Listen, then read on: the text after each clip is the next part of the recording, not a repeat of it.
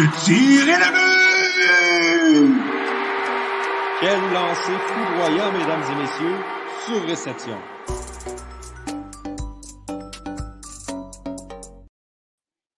Bonjour, mesdames et messieurs, à tous ceux et celles qui nous écoutent à la maison. Non, vos oreilles et vos yeux ne vous font pas défaut. Johan Carrière doit exceptionnellement s'absenter aujourd'hui. Donc, moi, Victor Deslay, je serai à l'animation. On est allé par euh, ordre alphabétique. Après Y, c'était V. Donc, c'est moi qui prends en charge les règnes de cet épisode qui a été, qui est quand même chargé. Euh, J'en profite avant de commencer d'accueillir mes collaborateurs qu'on est en direct présentement sur Twitter, sur YouTube, sur Facebook, toutes nos plateformes en fait.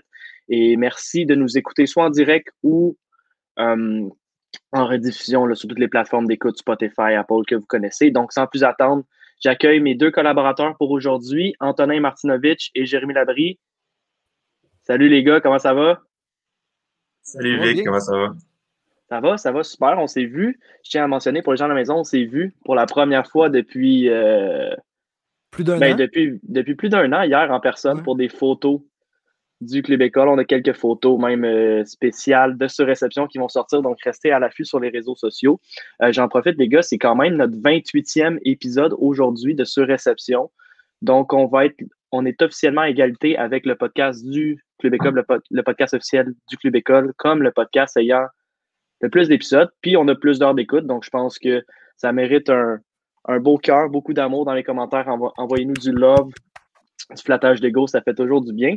Écoutez, les gars, il y a eu quand même une grosse semaine cette semaine dans la Ligue nationale, mais particulièrement pour le Canadien de Montréal. Je pense que ça a été euh, une semaine en deux temps.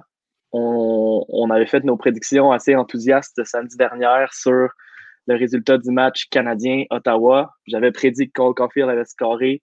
C'est arrivé. Sébastien Cazot, dans ses prédictions, dans les commentaires, avait prédit que Caulfield allait scorer le but gagnant en prolongation. Donc, euh, props à lui pour une prédiction euh, en plein dans le mille. Donc, c'est ça. Samedi, lundi, on a eu deux bons affrontements, deux bonnes performances du tricolore, deux victoires, euh, je dirais pas à l'arraché, mais en, en prolongation, évidemment. Des matchs qui étaient le fun à regarder. C'était du bon hockey. C'était c'était impressionnant. Puis, il y a eu une deuxième partie de la semaine, mercredi, jeudi, où ça a été beaucoup plus difficile. Performance, je dirais pas atroce, mais c'était. Moi, j'ai fermé mon téléviseur là, après la deuxième période dans les deux affrontements parce que euh, c'était c'était anémique. Là. Puis, on, sent, on sentait déjà, même s'il il restait du temps au cadran, que rien de bon allait sortir de cet affrontement-là. Antonin, j'aimerais savoir, toi, ce que tu as pensé de la semaine du Canadien de Montréal? Euh, ben, comme à l'image du reste de sa saison, le Canadien est un peu en dents de scie, là. Euh, quand Weber s'est blessé, moi, j'avais prédit que, ben, le Canadien allait se transformer. Euh, puis dans les trois premières rencontres qu'il a gagnées d'affilée, je trouvais que c'est ça qui s'était produit. Euh, le Canadien était partout sur la patinoire. On, on retrouvait un peu le Canadien du début d'année. Euh, on dirait qu'on avait retrouvé notre, notre punch offensif, euh, notre chimie. Mais là, ça, on dirait que les sénateurs, c'est la bête noire de bien des équipes cette année dans la division Nord. Puis ça a juste pris une partie pour les sénateurs pour nous ramener sur terre puis faire comme ouais, finalement, euh, on a les Canadiens ont beaucoup de choses à travailler. Euh, puis, on se dit ah ça, ça laisse une chance à des joueurs qui jouent moins d'avoir une place dans l'alignement à cause des blessés. Euh, mais là, on commence à avoir hâte que, que les blessés reviennent, là, les Gallagher, les Price, euh, parce que là, Allen ne peut pas jouer toutes les parties. Euh, puis Primo est un petit peu décevant. On, donc, euh, on peut noter aussi que Allen a joué plus de matchs que Carey Price cette saison, officiellement. Ouais. Donc, Ouais. ça, ça, ça en dit beaucoup. Euh, Jérémy, comment, par exemple, on peut. Est-ce qu'il y a des excuses? Est-ce qu'on peut expliquer cette déconfiture-là des Canadiens j'en ai- mercredi, jeudi? Vas-y, je t'écoute. J'en ai une grosse, en fait, une grosse excuse, c'est que la mauvaise gestion des gardiens, en fait, je pense que c'était c'est assez flagrant pour tout le monde. Euh, on le savait très bien que les sénateurs, c'est notre c'est la bête noire du Canadien. Euh, le Canadien les prend toujours euh, à- pour acquis, en fait, et les sénateurs les surprennent toujours. On sait que c'est une équipe qu'on l'avait dit la semaine dernière euh, qui joue très bien. on l'a même répété trois fois, un après l'autre. Donc les sénateurs jou- jouent, très bien, encore une fois, et euh, on, on savait qu'on aurait de la difficulté à les, à les- à les battre. On a donc décidé d'y aller avec Jake Allen. Cependant, le Canadien a quand même perdu la rencontre. Donc, à quoi ça qu'est-ce que ça donnait d'amener Jake Allen devant le filet? Au lieu de mettre un Caden Primo euh, contre une équipe qui est, qui, qui est très bonne, les sénateurs, mais qui est toujours en, en développement, en apprentissage, qui aurait très bien pu s'écrouler de- devant un Canadien meilleur et, et mettre Allen contre, contre Toronto à la place. Parce que la déconfiture contre Toronto, euh, tu, tu mets pas Jack Allen euh, Primo dans les filets en première période, les Canadiens remportent la, partie, à mon avis. Euh, la, deuxième et la troisième étaient très bien jouées pour le Canadien. ont marqué deux buts. Allen a, donné euh, un seul but, si je ne me trompe pas, c'est bien ça? Oui. Un seul but, quand même, a, très bien joué lui aussi. Et Kaden Primo, on le voyait, là, a passé l'entracte de la première période, entre la première et la deuxième, au complet, à l'extérieur du vestiaire du Canadien était pas prêt à rentrer dans le vestiaire parce qu'il savait, que sa confiance était très, très basse et on voyait qu'à chaque but, euh, ça lui rentrait dedans. Euh, donc, je suis pas très content du travail de, des euh, entraîneurs là-dessus qui ont, qui ont un, gardien visiblement qui est en, apprentissage. moi, à mon avis, je trouve, ben, moi, je trouve que Primo est très bon. on en parlera plus, plus amplement ben, tantôt. ouais, on peut, on peut relancer tout de suite le sujet. Moi, je, suis d'accord avec toi, Jérémy. Je pense en plus que Primo, il y a une couple de connaissances aussi dans les sénateurs, dont Brady Kachuk et Josh Norris, des collègues, des confrères américains. Puis c'est toujours. Euh, je suis convaincu que Primo voulait jouer ce match-là mercredi. Aurait avait gagné, jouer ce match-là. Avait gagné contre eux, euh, déjà. Exactement, exactement. Puis il sait, euh, il connaît, c'est toujours plus le fun de jouer contre tes chums où il y, a, une certaine rivalité naturelle. Donc, je pense que évidemment, il y a eu une gestion des gardiens qui a été euh, très douteuse.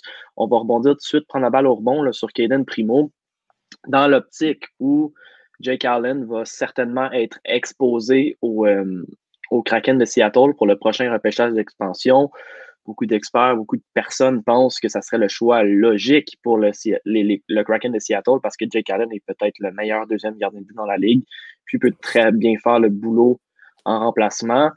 Euh, si Jake Allen se fait réclamer par le Kraken de Seattle, est-ce que Caden Primo est prêt pour assumer le poste de deuxième gardien de but derrière Carey Price? Ou il va encore falloir une fois, encore falloir se tourner vers le marché des joueurs autonomes comme on le fait à de nombreuses reprises dans les dernières années chez le Canadien de Montréal, puis y aller, tu sais, flip a coin avec un Keith Kincaid, avec un Boudaille, avec un Alex Hold, un gardien auxiliaire. C'est quoi, selon vous, tu sais, qui on a derrière Carey Price l'année prochaine? Jérémy était parti, là, donc. Euh. Ah, Primo est prêt. Primo est, vraiment prêt. Là. On, on, le, on, le voit, là, que, comme je l'ai dit, c'est une éponge, ce gars-là. Apprend vraiment rapidement. Euh, toute une saison avec le Rocket de Laval, est allé subtiliser le poste de premier gardien à Charlie Lindgren. Déjà là, c'est beaucoup. Le, Lindgren était bien installé dans la AHL depuis plusieurs années. est un petit jeune qui arrive et qui lui prend sa place. Ça démontre quand même que le, joueur apprend très rapidement. Euh, c'est clair qu'il y a encore des affaires à, travailler. Là. On, on l'a vu contre Toronto, c'est ce qui l'a battu souvent. Euh, il y a beaucoup de difficultés à contrôler ses déplacements, Primo. souvent déporté sur le côté de son filet, euh, Arlen est très bon pour le faire. Peut-être l'aider là-dedans à ce niveau-là. Price aussi. Puis je vois beaucoup de similitudes entre Carey Price et, euh, et euh, Caden Primo. C'est des gardiens qui sont très très calmes devant leur filet, mais cependant qui peuvent perdre leur confiance assez rapidement. Donc je pense que s'il y a une discussion, une entraide qui peut se faire entre Caden Primo et Carey Price dès cet été et à travers tout le reste de la saison, de la prochaine saison, je pense que Primo est capable de, prendre la, place d'auxiliaire après Price. Puis sur une saison de 82 matchs, qu'est-ce que tu entrevois pour Primo? Parce qu'il ne faut pas le brimer non plus. Je pense qu'un gardien avec un aussi grand potentiel, faut qu'il ait du temps de jeu de qualité, puis pas nécessairement affronter des équipes de bas de classement. Qu'est-ce qui serait réaliste pour Kaden Primo l'année prochaine, dans l'éventualité où il est gardien auxiliaire? Ben, ça gère différemment d'un gardien comme Jake Allen. C'est sûr qu'il tu dis il faut pas qu'il affronte que des équipes de bloc de classement. C'est sûr qu'il faudrait commencer avec ça et avoir une certaine progression de plus en plus, d'augmenter au niveau de, l'intensité, d'augmenter au niveau de la difficulté. Parce que c'est clair que Primo, euh, on l'a vu contre Toronto, Primo, il aurait, il aurait pu avoir gagné 10 matchs cette saison. Puis le match que je joue contre Toronto aurait, l'aurait ramené à la cause départ, à mon avis. C'est un, un, gardien qui a encore besoin de contrôler son mental, clairement. Donc, je pense pas qu'on peut l'envoyer encore une fois dans la gueule du loup plusieurs fois la saison prochaine. Et de toute façon, je pense que Price est habitué de jouer beaucoup de matchs, là, et a, fait ça toute sa carrière, en fait. Là. Hmm, ben, tu sais, c'est sûr que euh, je pense qu'il faudrait un peu le protéger dans ses départs qu'on lui donne. Euh, c'est sûr qu'on ne l'a pas envoyé dans la situation la plus facile contre Matthews, Marner et Leandro Tavares. C'est quatre des meilleurs joueurs de la ligue offensivement. Puis Toronto est excellent offensivement aussi. C'est un, un powerhouse. Donc, tu sais, c'est sûr que tu l'envoies contre Arizona ou tu l'envoies contre une équipe qui a moins de talent offensif, ça pourrait peut-être être plus facile pour lui. Euh, donc, je m'attendrais, si Allen se fait réclamer, à ce que Primo ait une vingtaine, 25 départs, peut-être plus. Euh, ça, c'est si Benjamin décide de pas aller transiger sur le, le, marché des joueurs autonomes. Euh, mais moi, si j'étais Benjamin, j'irais sur le, marché des joueurs autonomes. Je laisserais Primo encore un an, dominer avec Laval, avoir une, une atmosphère positive avec Joël Bouchard, avoir des victoires, s'assurer d'avoir le poste numéro un, puis quand il arrive dans la ligue, qu'il soit vraiment prêt, puis qu'il n'y ait pas de... On le renvoie. Là. On, le garde encore un an, puis quand on, le ramène, il est prêt, puis il reste. Ça serait ça.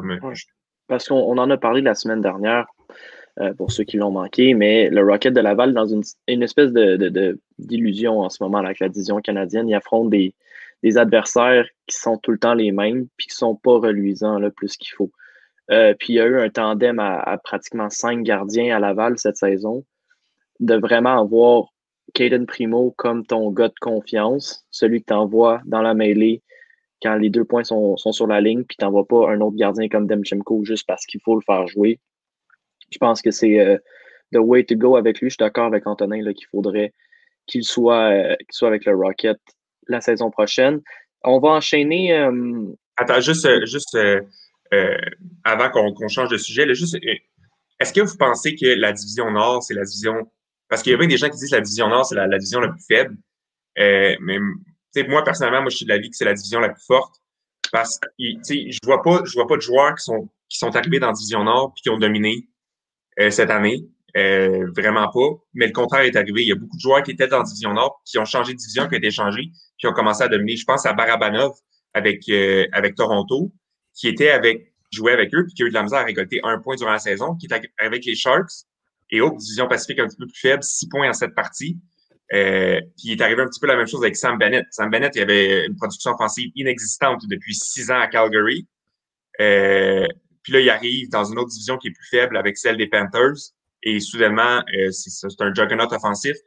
Donc moi, j'ai tendance à penser que la division, la division du Nord, c'est vraiment la division la plus forte. Je dirais pas la Mais ça dépend. Personnellement, je dirais que c'est la plus serrée dans le sens où est-ce qu'on l'a vu la maintes reprises, pratiquement chaque équipe a battu chaque autre équipe, puis par des scores de Mongol. Tu sais, les Canadiens ont battu les, Jets de Winnipeg 7-1. Les, les, sénateurs ont battu des équipes par des démarches de 4 buts. Euh, les Canucks ont battu les sénateurs par, par comme 5 buts d'avance. Donc, il y, avait une espèce de, de, parité, je dirais, qui faisait que le spectacle était bon. Mais en si on, prend les équipes qui vont sortir de la division Nord, je ne suis pas prêt à dire qu'ils sont meilleurs que les Hurricanes, par exemple, les Golden Knights, l'Avalanche ou, ou, euh, des, gros clubs comme ça, mais je suis d'accord que c'est complètement biaisé de dire que la division Nord est la plus faible parce qu'il y a beaucoup de buts qui se marquent ou que le jeu est plus ouvert. Il n'y a pas de plus de buts qui se marquent. Il y en a autant qui se comptent dans les autres divisions, puis il y en a autant qui se font donner. Je dis les mhm. statistiques mm Twitter tantôt, c'était 2,89 pour la Nord, 2,91 pour le Central. Il n'y a pas plus de buts qui se marquent, c'est juste que à cause de McDavid et Matthews qui ben, font les, la production est plus euh, La production est plus centralisée. Mais c'est des différentes aussi. la division Nord, c'est attaque, attaque, attaque. Et je le dis souvent, les défensives, c'est les pires défensives de la Ligue. Je pense qu'il n'y a, a, pas de débat à ce niveau-là. Par contre, derrière ces défensives-là, on a des Price, Buck, Allen, euh, Mark Strum, euh, on a Mike Smith qui joue toute une saison. Évidemment, ces gardiens-là n'ont pas les meilleures, saisons de leur carrière. Mais quand tu arrives d'un Barabanov qui est en première saison euh, donc dans la LNH, à mon avis, c'est plus difficile, plus facile pour un Barabanov de contrer une défense difficile qu'un Price, qu'un Hellebuck ou qu'un Mike Smith en contrôle. affronter un gardien, un gardien même s'il y a de la difficulté, un bon gardien, à mon avis, c'est plus difficile qu'une défensive. Là, mm. Mm.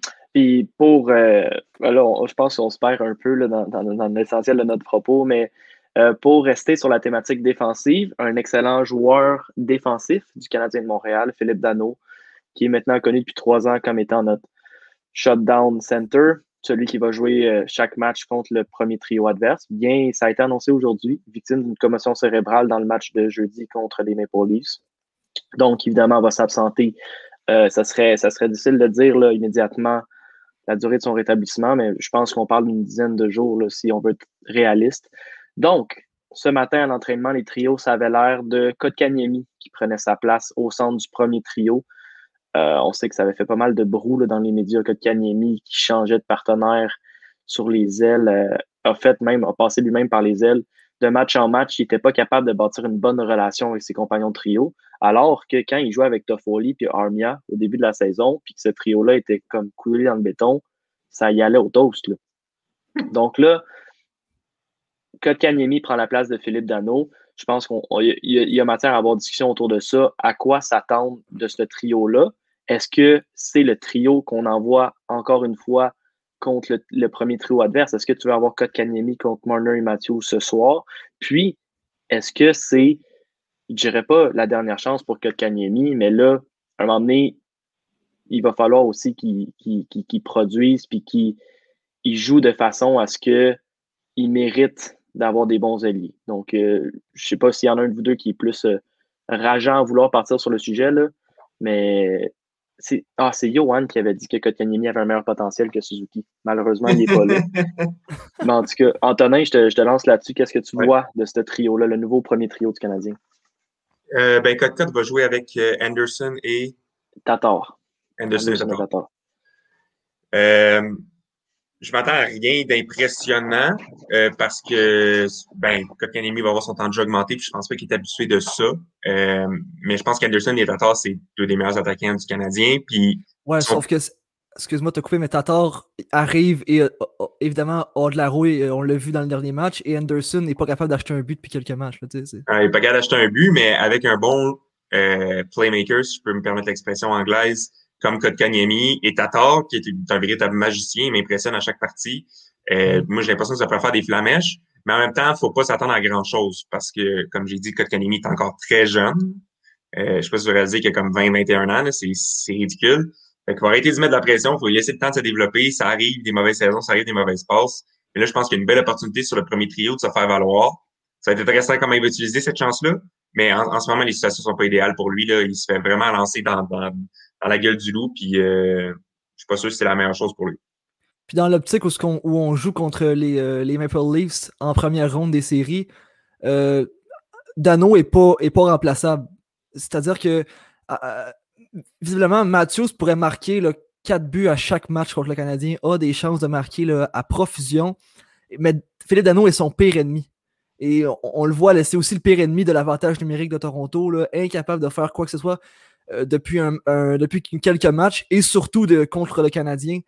Euh, je ne sais pas si on va mettre Suzuki sur euh, Austin Matthews. Suzuki a aussi un penchant défensif. mais certainement que Kotkaniemi ne peut pas avoir l'apport défensif que Philippe Dano amène contre un Austin Matthews, contre un, contre un Mitch Marner en première ronde des séries. Donc, si Dano n'est pas de retour en série, je pense que le, cercueil du Canadien se cloue de plus en plus. Là. Ouais, puis Dano, selon les statistiques avancées, c'est le, WAR wins above replacement. Ça regarde l'impact qu'un joueur a défensivement. Le meilleur dans la ligue, c'est Joe Pavelski et de loin. Euh, il y a beaucoup qui parlent de Pavelski comme un, sérieux candidat pour le trophée Selkie. Joue du gros hockey cette année. Et le deuxième, c'est Philippe Dano. Euh, puis plus loin, tu as Barkov, tu as d'autres centres défensifs comme Bergeron. Dano est deuxième meilleur attaquant défensif dans la ligue. Je pense qu'on l'oublie souvent à quel point il est important pour le Canadien. Euh, pour ceux qui n'ont pas lu mon article sur Dano, allez le lire, c'est impressionnant. Euh, il n'y a peut-être pas la production offensive. Je sais que j'ai vu qu'il était on pace pour 37 points cette saison. Donc oui, ça laisse à désirer. Oui, il n'y a pas la production d'un premier ou d'un deuxième centre, mais il est capable de jouer contre un premier trio. C'est pas pour rien que Nathan McKinnon a dit le, joueur contre qui j'ai le plus joué, c'est Philippe Dano, tellement qu'il est bon. Mm-hmm. McKinnon a dit ça. Puis McKinnon ah. joue constamment dans la division centrale contre des Taves. Euh, puis il joue contre quoi? À Dano deux fois par saison? Ouais, exact et qui joue deux fois par saison contre Dano, puis il l'a quand même cerné comme le joueur. Le, je, veux je pense pas qu'on peut négliger la part défensive de Dano. Je pense que celui qui pourrait corroborer ça, c'est McDavid cette saison. Je pense qu'il a été blanchi à deux fois contre le Canadien de Montréal. Blanchir Connor McDavid, c'est un, exploit qui est arrivé une dizaine de matchs dans sa carrière jusqu'à présent. Donc, je pense que ça en dit beaucoup. Euh, je suis de l'avis que Dano a été remplaçable, puis que c'est vrai qu'il faut qui reviennent au plus, sacrant, ces joueurs-là, Gallagher, Dano, Price. Mais là, dans l'optique où Canadien, on, s'approche de plus en plus de cette possibilité-là. Là. En fait, c'est que c'est presque coulé dans le béton. Le Canadien va affronter les Maple Leafs de Toronto en première ronde des séries. Ce soir, ce sera le dernier avant-goût de, de l'éventuel duel. puis euh, la, dernière répétition avant la vraie danse où est-ce que chaque match va compter, Sheldon Key va avoir le dernier changement ce soir.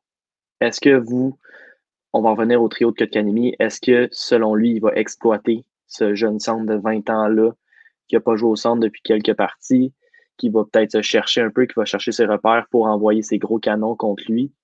Ce soir avec le dernier changement, Jérémy? C'est certain. C'est certain.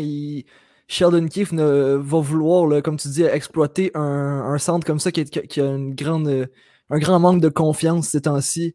Euh, Kotkaniemi, on voit des bons flashs depuis le début de sa carrière, mais c'est ça le problème en fait, c'est que c'est que des flashs. Euh, il n'y a, vraiment aucune constance dans son jeu.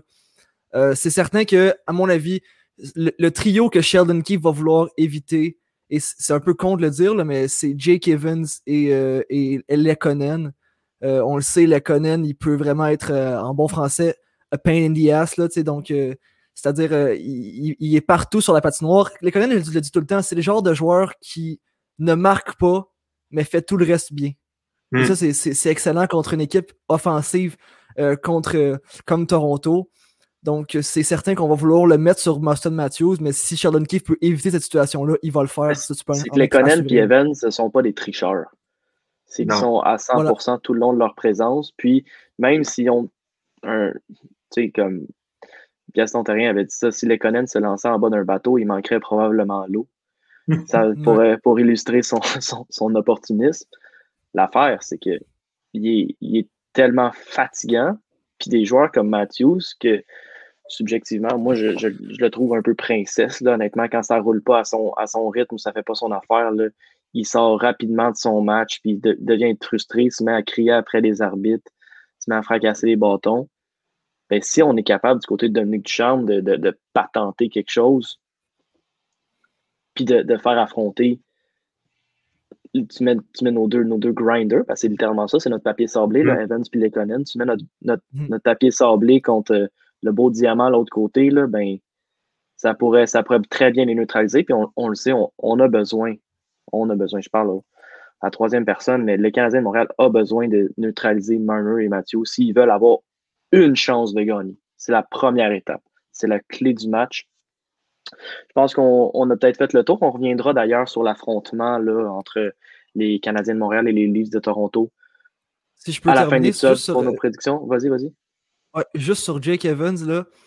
Ça fait longtemps que je veux le dire, mais Jake Evans, regardez-le jouer sur la glace. Et c'est pas vrai que ce gars-là va rester un, quatrième centre défensif. C'est impossible. C'est impossible. Il joue vraiment trop bien, tellement rapide. Il lit tellement bien le jeu. Ça va exploser à, son niveau. Puis je pense qu'il fallait que je le mentionne. oh, ouais, non. Mm-hmm. Moi, je pense que Jake Evans a facilement le ceiling d'un troisième centre. Euh, côté offensif, je ne sais pas s'il y, a, le plateau puis il y a le ceiling pour un deuxième centre. Il l'a fait dans NCA. Il l'a fait dans le C'est sûr, c'est sûr. Mais il, reste ça reste à prouver dans le bout de la LNH. Euh, je pense qu'on l'a vu en 3 contre 3 à certaines occasions. Evans qui est capable de faire des belles montées, des, des, des, des belles pièces de jeu. Euh, mais la production n'est pas encore là, puis c'est normal parce qu'il y a un rôle diminué, puis c'est pas ça qu'on lui demande. Euh, mais je pense qu'un peu à Anthony Cirelli, si on lui donnait un rôle un peu plus grand, sur un deuxième trio entouré de bons joueurs, il y aurait la production offensive peut-être pas un 70 points, mais je pense qu'on peut s'attendre à un 40-45 points sur un deuxième trio, potentiellement pour Jack, euh, Jake Evans. Mais en ce moment, avec Suzuki, Kotkaniemi puis Dano, il n'y a pas la place là, c'est pas mal. Oui, ben, je, suis de cet avis-là aussi. Je pense qu'il y a un parallèle qui pourrait quasiment être tracé entre Evans et Vincent Trocheck. Je pense que c'est deux joueurs qui patinent admirablement bien, sont assez bons avec leur bâton, ils ont de la fougue. Euh, si, si Evans peut devenir un, Vincent Trocheck pour un, un, choix de septième ronde, ça aurait été un, un vrai vol. Mais chose certaine, c'est, euh, ça, seul le temps nous le dira. On, est loin de là pour le moment. Oui. Mais tu sais, on, sait que les gens aiment pas beaucoup quand euh, Dominic Champ place Cold Caulfield avec Jake Evans.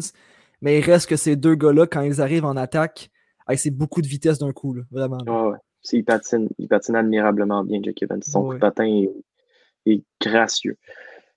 Bon, en parlant d'autres joueurs dans la Ligue nationale qui ont fait, euh, qui ont fait de l'écho cette semaine, un joueur probablement que chaque directeur général voudrait dans son équipe.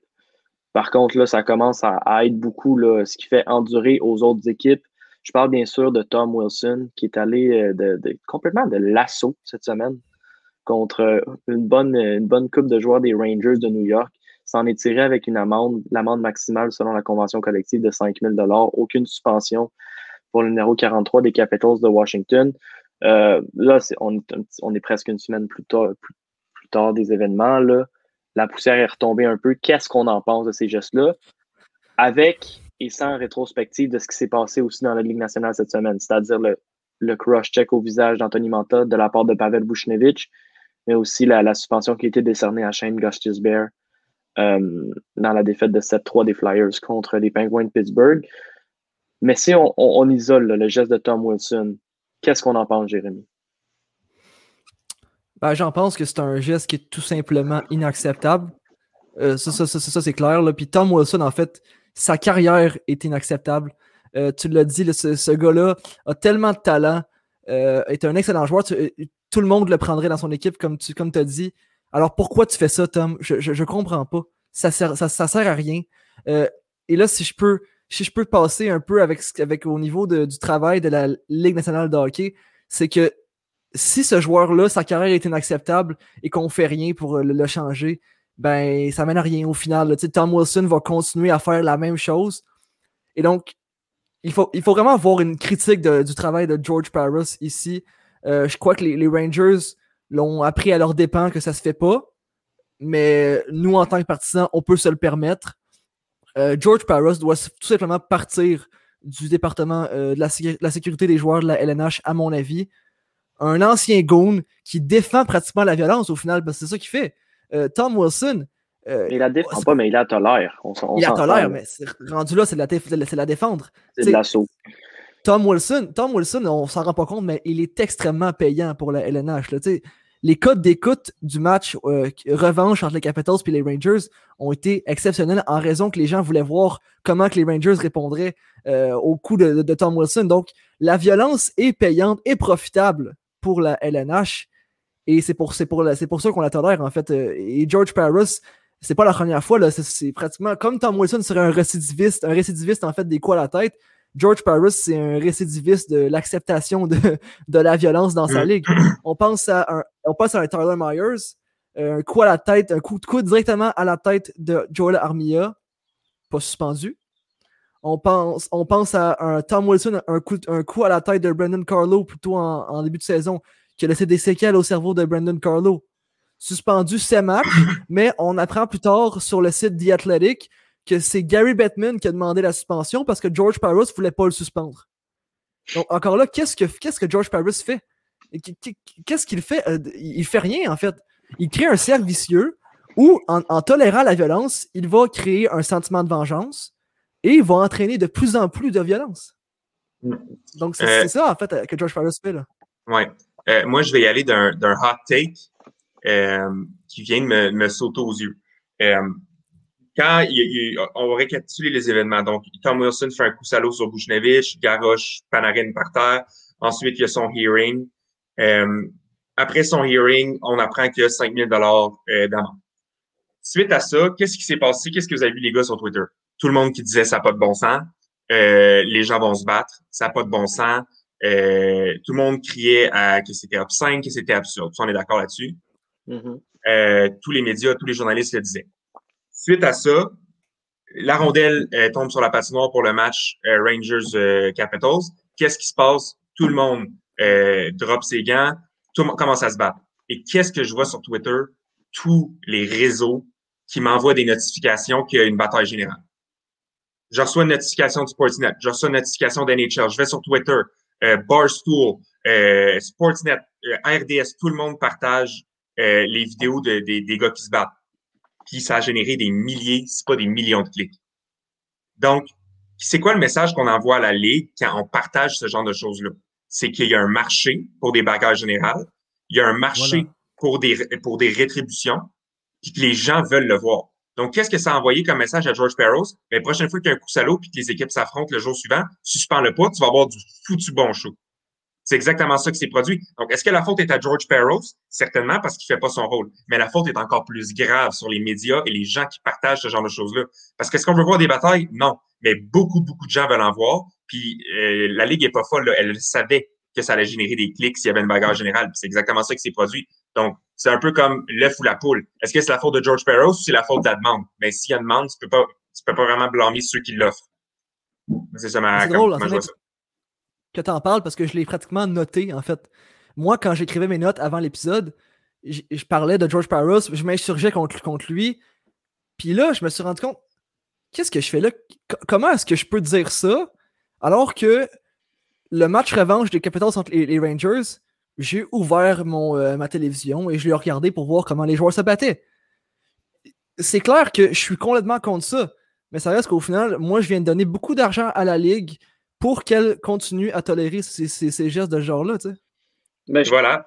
C'est difficile de critiquer une situation quand toi-même tu y prends pas et que tu l'encourages. Euh, tu peux pas dire à deux gars qui se battent, hey, arrêtez de vous battre puis les filmer en même temps. Je veux dire, tu sais, prendre une décision, là, je veux dire, sois conséquent, puis on n'est pas conséquent dans ce qu'on dit puis dans ce qu'on fait. Fait que c'est quoi le message qu'on envoie à la Ligue? Ben, c'est un, un message qui est mitigé, puis Paros, ben, il n'y a aucun intérêt à suspendre. Il y a une culture, il y a une culture de la violence, puis cette culture-là dispa- disparaîtra pas euh, tant qu'il n'y aura pas un boycott. Et là, je m'inclus là-dedans aussi. Là. Ben, Il y a une culture de violence, certainement, mais il y a une culture aussi de, tu sais, l'article qui était sorti, je pense que c'est cette année, sur les painkillers ou les joueurs qui jouent à mocher. Tu sais, Jujhar Kara, là, quand il a, eu, il a été blessé contre le Canadien, euh, puis qu'il avait de la misère à se relever, ben là, il est déjà de retour au jeu, Jujhar Kara. Euh, je veux dire, il avait de la misère à se tenir sur ses patins, puis il revient au jeu une semaine plus tard. C'est pas conséquent, puis on n'est pas en train de protéger les joueurs, on est en train de les remettre dans l'action, pour leur dire, prends ton mal en patience, tu vas jouer. Pas un bon message. Ouais, c'est sûr que. Tu ici, le, le, point, c'est la conséquence là, qui, euh, qui, est, qui est déplorable. Surtout que Gary Bettman, il l'a dit plus souvent qu'autrement. Il a dit ben, la Ligue nationale, la Ligue nationale de hockey n'endosse pas les bagarres. D'ailleurs, sont interdites. Quand tu te bats, as une pénalité. Au même, au, même, au même titre que c'est interdit de lancer la rondelle dans les estrades. Donc, c'est l'espèce de, de parapluie qu'ils mettent par-dessus les bagarres. Ça reste que si tu vas regarder les, les faits saillants d'un match où il y a eu des bagarres sur le site YouTube de la Ligue nationale, il va avoir les extraits du clip où deux gars se, se frappent. Par contre, c'est- Mhm. je pense qu'il y a peut-être une petite distinction. Tom Wilson, si il avait été suspendu, tant qu'à moi, il y aurait quand même eu cette espèce de bataille générale-là ou cette espèce de de- de- d'hos- d'hostilité euh, généralisée parce que ça s'était pogné rare là, la veille. là. Puis je pense que là, c'était juste beaucoup de hargne que Tom Wilson soit pas suspendu, mais il y, avait une animosité entre les deux équipes, puis le couvercle, ça cassera, l'a juste sauté. là. Mais bref. Ce qui est plate, moi, je pense qu'on était parti dans la bonne voie il y a quelques années quand on avait des gars comme Matt Cook, Rafi Torres, qui étaient littéralement étiquetés récidivistes. Puis Rafi Torres, la dernière folie qu'il a faite, on y avait attribué une suspension de 41 matchs. 41 Ouais. matchs, c'était la moitié de la saison à l'époque. Éventuellement, cette suspension-là avait été réduite à 20 matchs, mais somme toute, le, le bon geste avait été posé. Là, on dirait que chaque cas, chaque incident dans la Ligue nationale est traité au cas par cas. Puis il n'y a pas d'espèce d'historique. Mais Tom Wilson, quand il a ramassé Brendan Carlo, c'était dégueulasse. C'est une mise en échec qui n'a juste pas sa place. Il faisait on rien a parlé. bon. On a On parlé, c'est ça. Puis c'est pas, c'est pas il y a deux ans, là. C'est il y a deux mois. Puis il te refait des folies comme aujourd'hui. Je pense qu'il n'y a, a aucune conséquence dans- pour les récidivistes. Puis ça, ben, c'est ce qui va mener à la perte de la crédibilité de la Ligue, tout simplement parce qu'on ne protège plus nos joueurs. Puis la, la poursuite qui va être intentée de l'association des joueurs ou d'anciens joueurs dans, dans, dans 5 ans, 10 ans, tous ces gars-là qui se sont fait euh, étamper dans la, la, la phase vitrée par Tom Wilson, il dit crime, tu, vous m'avez pas, protégé pour 5 cents, vous n'avez pas protégé mes, co- mes coéquipiers. Puis là, aujourd'hui, euh, j'ai des pensées noires, puis j'ai de la misère à dormir le soir. Je suis pas capable m'endormir sans, sans avoir mon, mon propre cocktail de médicaments. Je m'automédicamente avec du THC, avec du CBD. Je veux dire, c'est c'est- c'est- c'est un cercle vicieux là, qui, est, euh, Mm. qui est inarrêtable. Euh, Antonin, vas-y. Euh, ben, tu sais, tantôt, tu as mentionné euh, la suspension à Bouchnevich, tu as mentionné la, la, la suspension. Je pense que euh, c'est important de, de, de prendre ces cas-là séparément. Euh, je pense que Bouchnevich méritait sa suspension. Je pense que Gostis Bear a fait un geste dangereux, ça méritait une suspension. Exact. Euh, donc, oui, oui, oui, les, les suspensions étaient méritées, mais ça enlève rien que, tu sais, Tom Wilson, il en méritait une aussi, puis il l'a pas eu. Mais. Parros a quand même fait un bon boulot avec Bouchnevich, puis Gostis Bear en les suspendant. Parce que c'est des gestes que ça non plus, on veut pas voir. Fait que Exact. On prend trois situations. Il y en a eu deux sur trois qui ont été pénalisés. Tom Wilson aurait certainement été le- le- la suspension la plus importante, mais il y en a quand même eu deux sur trois. Fait qu'il y a, il y a une certaine démarche où on veut protéger les joueurs, mais en même temps, on veut faire de l'argent. Puis on, on, on Ouais, marche sur cette ligne-là. Puis Tu dis que Busnevich et choses. Gostisbehere méritaient leur suspension, mais on regarde ça d'un point de vue différent. Bushnevich et Gostisbehere s'en vont pas en série, eux autres. Tom, Tom Wilson, en série, là, il va créer une vibe vraiment intéressante et profitable pour la Ligue. là. On Eh peut oui. pas se permettre de le perdre pour créer cette vibe de série-là que les fans aiment tant. Voilà. Surtout dans un affrontement euh, Capitals-Pittsburgh, probablement. Là. Et mettons qu'il y avait une suspension conséquente, ça aurait été quoi, 10 matchs? Il aurait manqué peut-être la première ronde des séries. Là. Au complet. Ouais. C'est Voilà. J'aime le point euh, ici de, de Raphaël Beaubien là, qui nous parle d'avoir donné le, le- le directeur de, la direction du département de la sécurité des joueurs à un ancien goon au lieu de le donner à un joueur qui a peut-être parfois plus vécu ce genre, plus subi en fait ce, ce- ce genre de situation-là, comme mettons euh, Pavel Datsuk ou, ou Martin Saint- Saint-Louis. c'est- ça, ça, ça pourrait être intéressant aussi. là, au lieu d'offrir la chance à un batailleur de se avoir une, une deuxième chance en fait de, de se, de se racheter pour ce que lui a fait dans sa carrière, ben, de le donner à un- peut-être un joueur qui a, qui a- qui a subi ça puis qui a eu des, des- des grosses blessures en raison des récidivistes comme, comme Tom Wilson, Ouais. par exemple. Ben, je pense que, tu sais, d'un point de vue extérieur, d'un point de vue partisan, on considère des gars comme George Parros comme des batailleurs. Mais si tu es à l'intérieur de l'association des joueurs de la Ligue nationale, George Parros, si c'est ton coéquipier, c'est ton, ton grand frère, c'est ton protecteur. Donc, en théorie, il y a cette, ce rôle-là de protecteur. Puis, c'est à ce à quoi on. Tu sais, Wayne Gretzky, c'est pas pour rien qu'il a joué toute sa carrière avec là. Parce que sinon, il, allait se faire tapocher. Il fallait son garde du corps. Puis, George Parros avait le même rôle en tant que joueur. C'était plus un, un garde du corps ou s'assurer qu'il n'y a pas personne qui fasse de folie puis qui remette les choses en place. Mais c'est exactement ça à, ce dont on s'attend quand il est au Head of Player Safety, qui remette les choses en place puis qui empêche le monde de faire des folies. Fait que je pense qu'il a sa place, George Parros, mais il fait juste pas le boulot. C'est juste Non, le constat que je fais. Il fait juste pas le boulot. Puis Par- Parros, c'est pas juste un bagarreur non plus. Tu sais, Parros, c'est quand même un Harvard man. Il, il Ouais. étudie à Harvard, puis je sais que d'hab- d'habitude, je déteste cet argument-là pour dire que quelqu'un a de l'allure parce que parce que c'est un autre, c'est un autre débat, ça, Harvard. dire, là, c'est ça. Ben, c'est ça, mais en même temps, il a quand même été à Harvard. Je veux dire, c'est pas une tête de linotte, là. Je veux dire, il a une tête ses épaules. Il fait carré en tant que bagarreur, mais ça veut pas dire que c'est juste euh, des, des bras, là. Je veux dire, il a une tête ses épaules. Puis Gary Bettman non plus, il est pas innocent. Il aurait pas nommé George Parros s'il pensait pas qu'il pouvait faire un boulot incroyable. C'est pas le cas en ce moment, mais je pense que c'est intéressant qu'il ait donné une chance.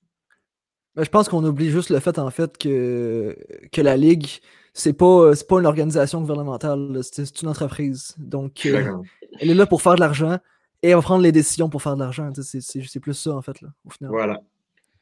Oui, c'est ce qui clôt pas mal la décision sur euh, la, discussion ou notre espèce d'argumentoire ou notre plaidoyer sur le travail de George. Euh, Il y a d'autres choses qui se sont passées à l'extérieur de la Ligue nationale. Ça s'est déroulé assez vite. Euh, si on voulait, si vous vouliez pas manquer ça, il ne fallait pas cligner des yeux. Le championnat du monde des moins de 18 ans qui s'est déroulé euh, dans les dix derniers jours. Puis, euh, ben, Jérémy et moi, on a suivi ça un peu. Pas euh, particulièrement assidûment, là, mais assez pour vous être en mesure de vous parler des grandes ligues. C'est la première fois, donc euh, spoiler, si vous n'avez pas vu le championnat du monde à la maison, ben, bougez vos oreilles, mais le Canada qui remporte la médaille d'or pour la première fois depuis 2013. Jérémy, as-tu suivi plusieurs matchs ou qu'est-ce que tu as aimé du travail du Canada dans ce que tu as vu? Euh, pour être très honnête, j'ai suivi euh, deux matchs complètement, OK? Mais ce que j'ai vu, puis je pense que c'est immanquable que Connor Bedard, euh, c'est la prochaine vedette de la Ligue nationale de hockey. Il il a beau avoir des moments plus difficiles, on l'a vu en, finale arriver en, en échappée ou en tir de barrage et ne rien faire avec la rondelle. Il va toujours se reprendre après avec le talent qu'il a et il en manque pas de talent et il s'en sert très bien. Euh, je, vois vraiment un petit Conor McDavid très rapide, des, des mains exceptionnelles. Donc je pense que c'est comme j'ai dit, c'est immanquable. Il y a aussi euh, Shane Wright que, j'ai apprécié beaucoup et qu'on oublie souvent à cause de Connor Bedard, mais qui va sûrement être le premier choix au total euh, de la, du prochain encan, en fait de l'encan euh, 2022. 9 buts, c'est bien ça, je me trompe pas, euh, tout au long du tournoi. Ouais, c'est ça. Donc, un, vrai leader, en fait. J'ai aimé ça, voir ça. Un, gars qui a 16, 16 17 ans, là, puis qui, qui lead comme ça, c'est rare. Euh, je pense qu'il va apporter beaucoup à, une équipe. Je Je sais pas ce que tu as trouvé, toi, au niveau euh, de l'équipe Canada, ben, C'est juste, c'est tellement rafraîchissant. De, ben, d'un, l'équipe canadienne était extrêmement dotée de talent. C'était un niveau inégalé. Là. Mais de voir que les, les meneurs de charge, puis pas juste pour le Canada, c'était la, même réalité pour la Russie. C'était même pas des gars qui vont entendre leur nom être prononcé au prochain repêchage de cet été. C'est des gars, on parle de 2022 et 2023. Puis ça, c'est extrêmement rare qu'on voit ça. Habituellement, on voit les.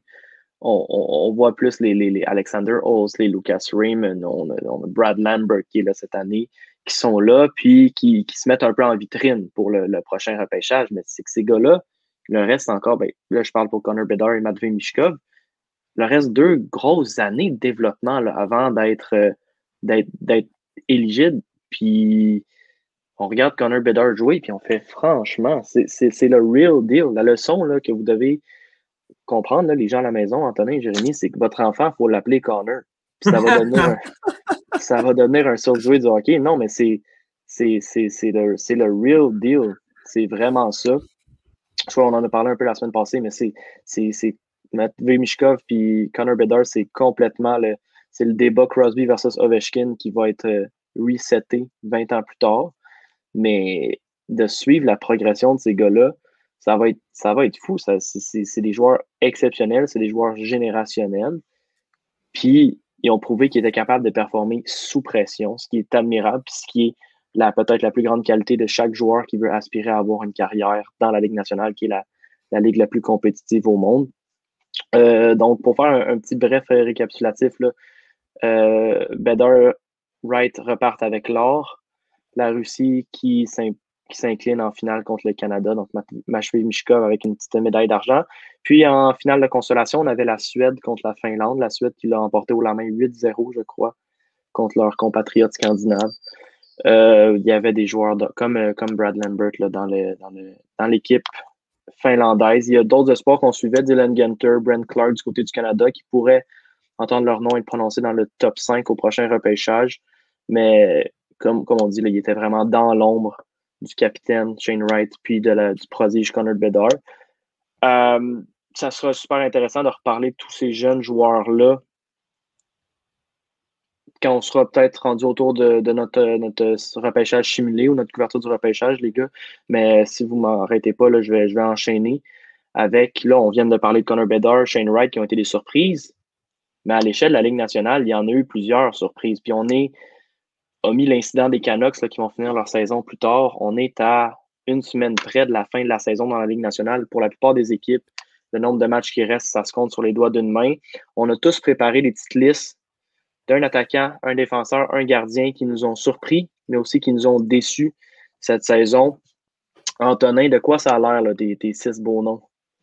Euh, ben là, on, y va dessus, on, y va avec nos surprises en premier, puis on, explique nos choix? Après y aller attaquant, défenseur, euh, chacun, ouais, chacun nos, nos surprises. Fait que je vais, je vais commencer avec euh, mon attaquant. moi, ma surprise cette saison, c'est Pavel Zaka des Devils du New Jersey. 24 euh, ans, qui est repêché euh, première ronde, sixième au total. Euh, puis les attentes étaient grosses envers Zaka, mais il n'a jamais vraiment su relever le défi. mais cette année, un peu de nulle part, sort une grosse saison, puis il nous montre qu'il peut être un, un, attaquant important pour les Devils. en ce moment, Pavel c'est 34 points en 48 rencontres, en route pour une saison de 58 points. Euh, je pensais jamais dire ça de Pavel Zaka, mais vraiment, il a été, il a été brillant avec euh, une équipe des Devils qui en arrache encore cette année. Euh, a su mener une offensive un petit peu anémique. C'est sûr qu'il y a eu quelques... En fait, les Devils ont été décevants en tant qu'équipe, mais il y a eu beaucoup de points positifs, euh, notamment Jack Hughes qui a connu une bonne saison de développement, euh, Gianni Kouakonen dans sa saison recrue, euh, Pavel Zaka, Nico Isher qui a été blessé, euh, Ty Smith, la recrue qui produit bien offensivement. Même Blackwood euh, dans les buts. Oui, Blackwood. Blackwood est un petit peu moins bon que l'année passée, mais a été solide quand même. Mm-hmm. donc, voilà, ça, c'est ma surprise de mon, pour mon attaquant. C'est que Pavel Zaka a tout pour réussir aussi. Il y a le gabarit, il y a les mains, il y a la lucidité offensive. Puis il est sorti sixième dans une cuvée exceptionnelle. Le repêchage de 2015, c'est probablement Mhm. le meilleur repêchage que j'ai eu dans l'histoire de la Ligue nationale. Fait que oui, il y avait beaucoup de pression, mais cette année, là, comme tu dis, Antonin, là, c'est, il est le fun à voir jouer. Jérémy, Ouais, ton attaquant? Ouais, de mon côté, je suis allé avec un joueur euh, donc, du Canadien, Tyler Toffoli. Je pense que c'était un était immanquable à ce niveau-là. 28 buts cette saison, quand même au cinquième rang de la Ligue là, pour le nombre de buts euh, marqués. Euh, personnellement, j'ai jamais vu Toffoli jouer avec autant d'aisance puis avec autant de confiance. Je savais que Toffoli était un joueur très, très talentueux. L'avait prouvé à maintes reprises, euh, notamment avec les Kings et avec, euh, avec les, les Canucks. Le, le- le moment qu'il a joué avec les Canucks, c'était très bien aussi. Mais jamais a prouvé son, son talent, comme j'ai dit, avec autant de confiance. Il garde la rondelle, prend le temps pour créer des jeux et marquer. euh, Pour ce qui est de marquer, il n'est pas fidé par, par, par, Crosby, McDavid. il est fidé par Nick Suzuki, euh, parfois Philippe Dano aussi. Donc, c'est des bons joueurs, mais c'est pas des joueurs qui sont parfaits, euh, pour, surtout pour un marqueur comme lui. Donc, de réussir à marquer dans différentes situations de jeu, c'est pas tout le temps des buts faciles, comme je l'ai dit, à cause du fait là, qui, qui, euh, qu'on lui donne pas toujours la passe directement sur la palette. Je pense que c'était euh, sa saison est exceptionnelle et Johan a beau dire que Tyler Toffoli va ralentir, c'est très possible. Mais encore une fois, s'il continue à jouer comme ça, je serais très surpris qu'il ralentisse là, à un point là, à, à un point à retourner à, à ses pires saisons. là. Ben, 28 buts déjà sur une saison de 56 matchs. On s'entend que c'est un, c'est un marqueur de 40 buts et plus. Ils ont Pour le le payé Canadien de Montréal. 4,25 millions. Exact. Ouais, Puis, euh, tout un coup de Bergevin, ça. L'affaire, l'affaire aussi, c'est que Toffoli, oui, il, a- il est- il est très bon pour enfiler l'aiguille, mais la quantité de chance en or qu'il a manqué aussi. Je veux Ouais. dire, il pourrait être à 35 buts facilement, sans, sans, s'il avait suffi d'un peu plus de chance ou un peu plus d'opportunisme, même s'il y en a, il y en a par-dessus la tête. Euh, moi aussi, euh, pour mon attaquant, je suis resté dans la division Nord. Les gars, je suis allé pour euh, Josh Norris des Sénateurs qui, qui, qui vraiment, il, est épatant. Puis de match en match, quand on regarde les affrontements canadiens, Ottawa, c'est épatant de le voir jouer. Moi, personnellement, je suis allé, je suis allé quelques fois le voir à la place Belle quand le Rocket affrontait les sénateurs de Belleville l'année dernière. Puis je me disais, ça n'a pas l'air facile pour Josh Norris. C'est quand même, c'était un des morceaux clés de l'échange d'Eric Carlson qui était le capitaine à Ottawa. Il fallait que ça, ça tourne bien, que, la, que, la, que le gâteau lève. Puis là, de match en match est meilleur. Josh Norris, il fait tout bien, tous les petits détails. Il est excellent dans le cercle des mises en jeu, sur le bord des bandes, dans son repli défensif, dans sa couverture défensive aussi.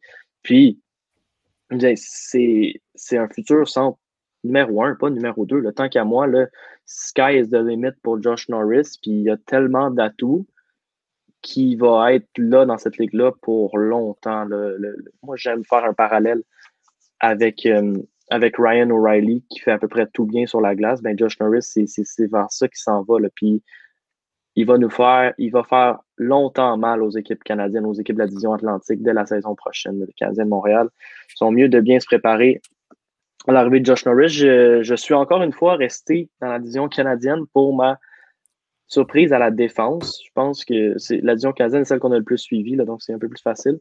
Je suis allé avec euh, Darnell Nurse, qui est cette saison, tant qu'à moi, devrait avoir son bon lot de votes pour le trophée Norris. Il fait, il fait, il est rendu qu'il fait tout. On lui reprochait son inconstance, c'est,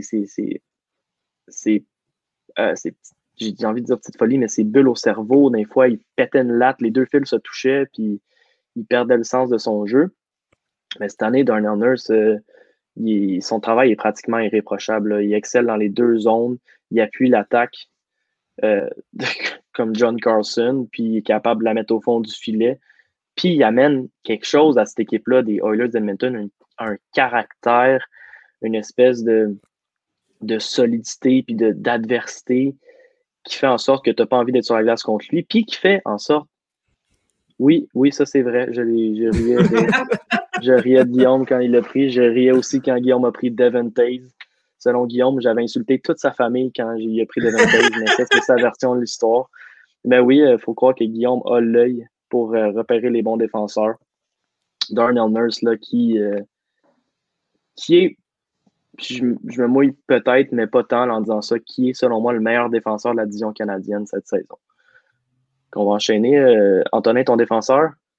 Euh, moi, je vais du côté de la Floride avec Mackenzie Weegar, euh, qui nous offre en ce moment des performances, ma foi, inattendues.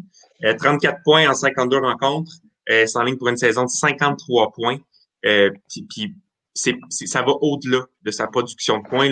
Euh, son Corsi est à 56, son Fenwick aussi. Euh, puis il n'y a rien qui montre, qui démontre à ce moment que ça va ralentir parce qu'il n'y a aucune statistique. Il n'y a pas plus de tirs qui rentrent quand il est sur la patinoire, il n'y a rien. Puis en plus de ça, il commence juste 46% de ses séquences en zone offensive. Donc, il n'est pas utilisé vraiment comme un John Carson ou un Victor Hedman à 65-66% en zone offensive. Non, non. il fait confiance défensivement et il produit offensivement. Euh, donc, c'est assez impressionnant. Euh, Mackenzie Weger qui, a su euh, remplacer Aaron Eckblad avec brio durant son absence. Euh, puis il y a un salaire là, vraiment modique, 3,25 millions pendant encore les deux prochaines années. Donc, c'est une véritable aubaine pour les Panthers qui, qui viennent de découvrir Weger comme un, un, solide premier ou deuxième défenseur pour eux. Mais pour les Panthers, ça fait combien d'années qu'on dit ou qu'on entend Oh, les Panthers vont être bons cette année. Les Panthers vont être bons cette année. Et à chaque fois, c'est une déception. Et on dirait que cette saison, tout fonctionne. Tout fonctionne. Tu leur as mis un, un gardien derrière eux qui, qui, fait le travail. Et bizarrement, tout fonctionne. Et c'est souvent ça qui se passe dans le hockey. Donc, euh, je pense que les Panthers le méritaient et attendaient depuis longtemps des performances aussi bonnes de toute leur équipe. Oui. Jérémy, ton défenseur. Ouais, de mon côté, euh, je peux un peu euh, euh, relate un peu en, bon français avec Guillaume qui disait que Victor riait de lui quand il a pris quand il a pris qui donc? J'ai oublié son Darnell Nurse. Darnell Nurse dans son pool. Parce que moi quand j'ai pris mon dernier joueur dans le pool du club école je me suis avancé à mon micro et j'ai nommé le nom de Jacob Chikrin. Et j'ai vu tout le monde faire un sourire un, un peu jaune. Et finalement alors on s'entend que Jacob Chikrin est devenu mon, mon, seigneur, là, vraiment. c'est vraiment celui qui fait que je suis pas dernier présentement au niveau, au niveau du pool. 44 points en 55 matchs cette saison pour un défenseur. on, s'entend que c'est inattendu, surtout pour lui là, qui, est, qui est vraiment dans la LNH depuis plusieurs saisons. Et il y avait un pace qu'on pensait peut-être garderait toute sa carrière et donc là a vraiment explosé cette saison parce qu'il est vraiment devenu le corps arrière, euh, donc la défensive des, Coyotes. Non seulement il est pas mauvais dans sa zone, il est pas exceptionnel, mais il est pas mauvais. Mais maintenant, tous les jeux commencent par lui. Euh, commencent par Jacob Chikrin. A énormément de, énormément de passes. Et aussi, Jacob Chikrin, on l'avait vu euh, les autres saisons, il a tout un tir et a su l'utiliser cette, cette saison. A déjà 18 buts. Va sûrement terminer avec 20 buts cette saison ce qui est, euh, ce qui est très bien pour, euh, pour un défenseur de, son genre. Et c'est une des, euh, une des raisons pour lesquelles les Coyotes ont pu au moins espérer aux séries cette saison, à mon avis. Là. Hmm. Oui, puis on vient d'en parler, on va enchaîner tout de suite les gardiens qui peuvent faire toute la différence dans une équipe. C'est le cas avec les Panthers de la Floride. Donc, c'est le cas aussi dans, tant qu'à moi, là, pour l'Avalanche du Colorado, même s'ils si, ont peut-être l'alignement ben, tant qu'à moi, ils ont l'alignement le plus rondement euh, équilibré de la ligue. Là. Ils, ont, ils sont bons à tous les postes. Ils ont un joueur pour faire chaque rôle. Ils ont du talent, ils ont de la grit, ils ont de la polyvalence, ils ont de la responsabilité défensive, ils ont de l'explosion. Mais ça, ça une, grande partie de leur succès va être attribuable à Philippe Grubauer, qui est tout mm-hmm. simplement magique cette année. Euh, là, Varlamov l'a dépassé récemment avec ses deux blanchages de suite. Grubauer a été longtemps au sommet de la ligue pour les blanchages. Puis c'était pas des blanchages faciles qu'il faisait. Souvent, c'était des, des, blanchages avec 28 arrêts, 30 arrêts, 31 arrêts. Grubauer est impliqué dans tous les domaines du jeu. Là. Il y a même deux mentions d'aide cette saison avec l'Avalanche du Colorado. Ça, c'est extrêmement payant dans un pool, puisqu'on en parle.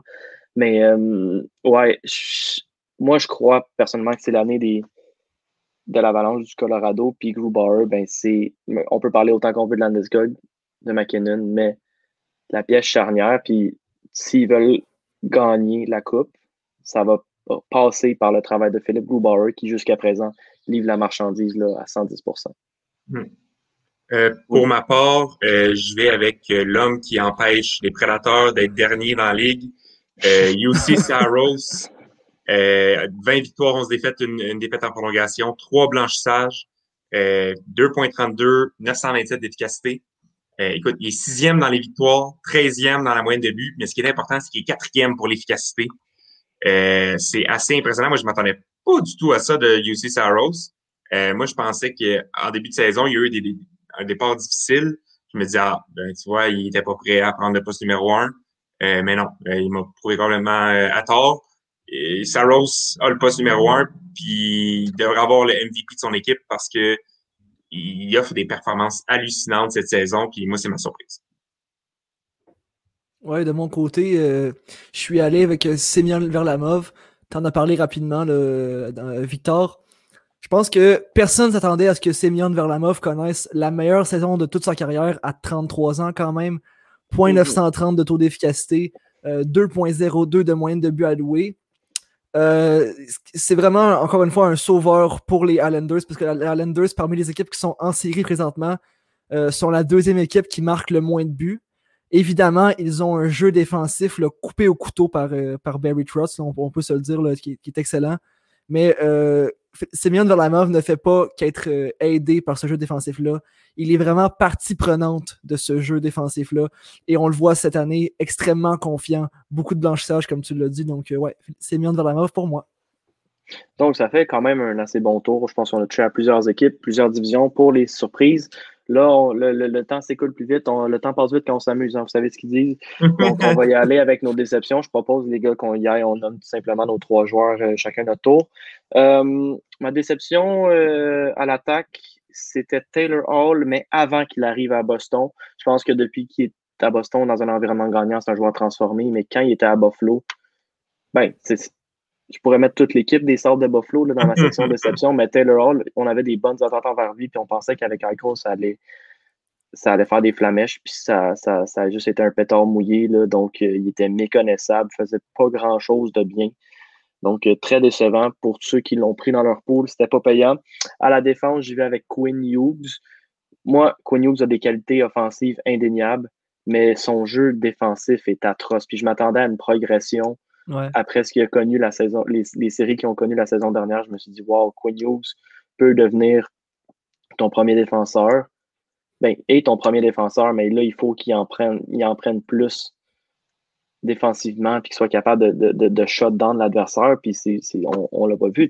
Jérémy t'aime, dire à outrance là, que Josh Levo, c'est l'ennemi numéro un de chez Weber, mais Joel Armia, c'était l'ennemi numéro un de Quinn Hughes euh, en Titi. Puis euh, il le fait mal paraître à maintes reprises. Faut, faut Quinn Hughes, s'il veut amener son jeu à un autre niveau, il faut qu'il fasse comme Kyle McCarr puis s'améliore énormément dans sa propre zone.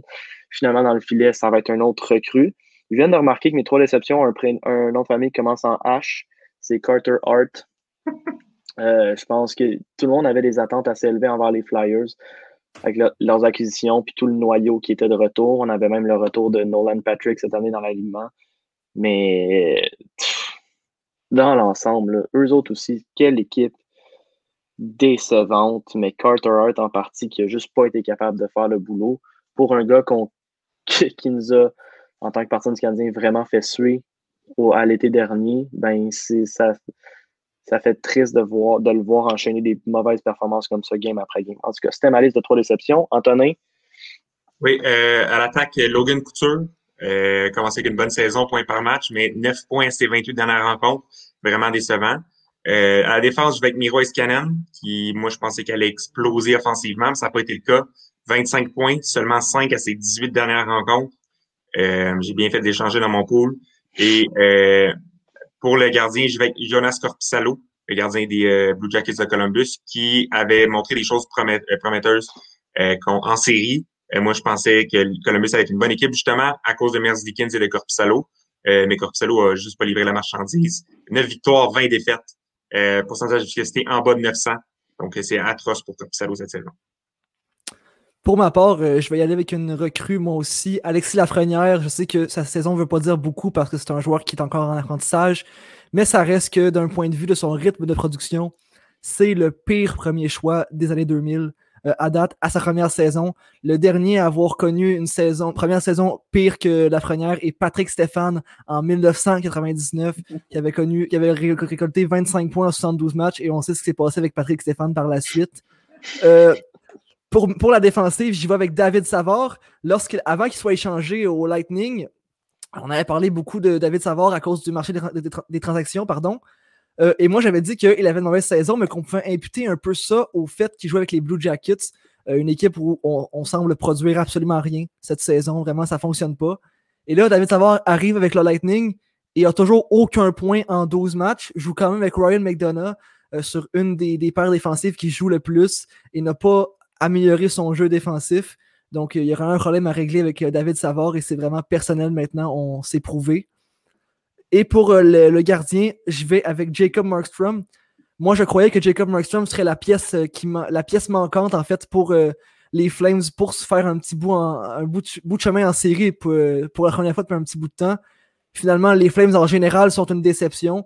Mais vraiment, Jacob Markstrom, aucune constance dans son jeu. Il pouvait vraiment jouer des matchs oui, il pouvait vraiment voler, un match euh, une journée et euh, le match après euh, complètement oublié de, jouer carrément.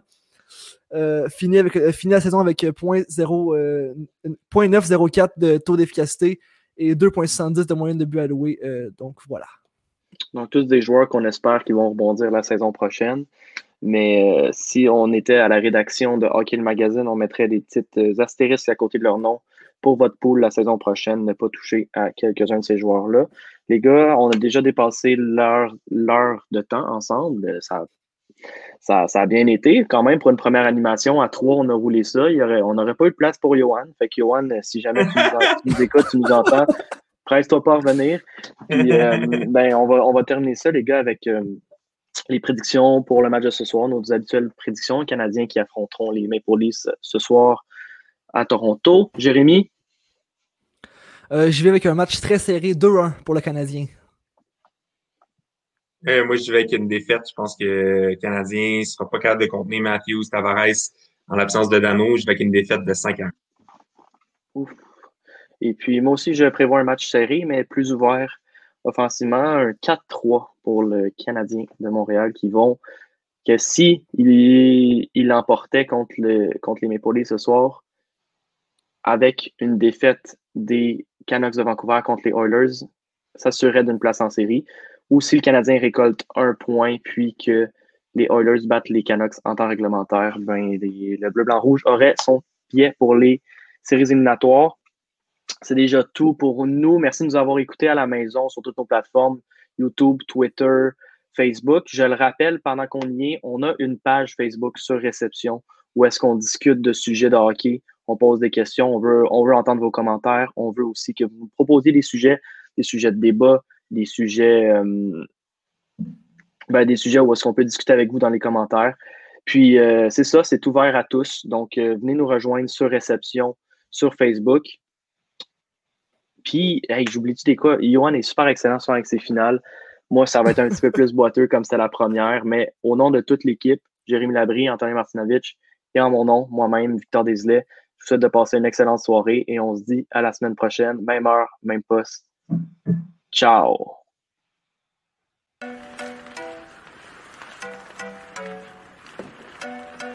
Le tir est la Quel lancer foudroyant, mesdames et messieurs, sur réception.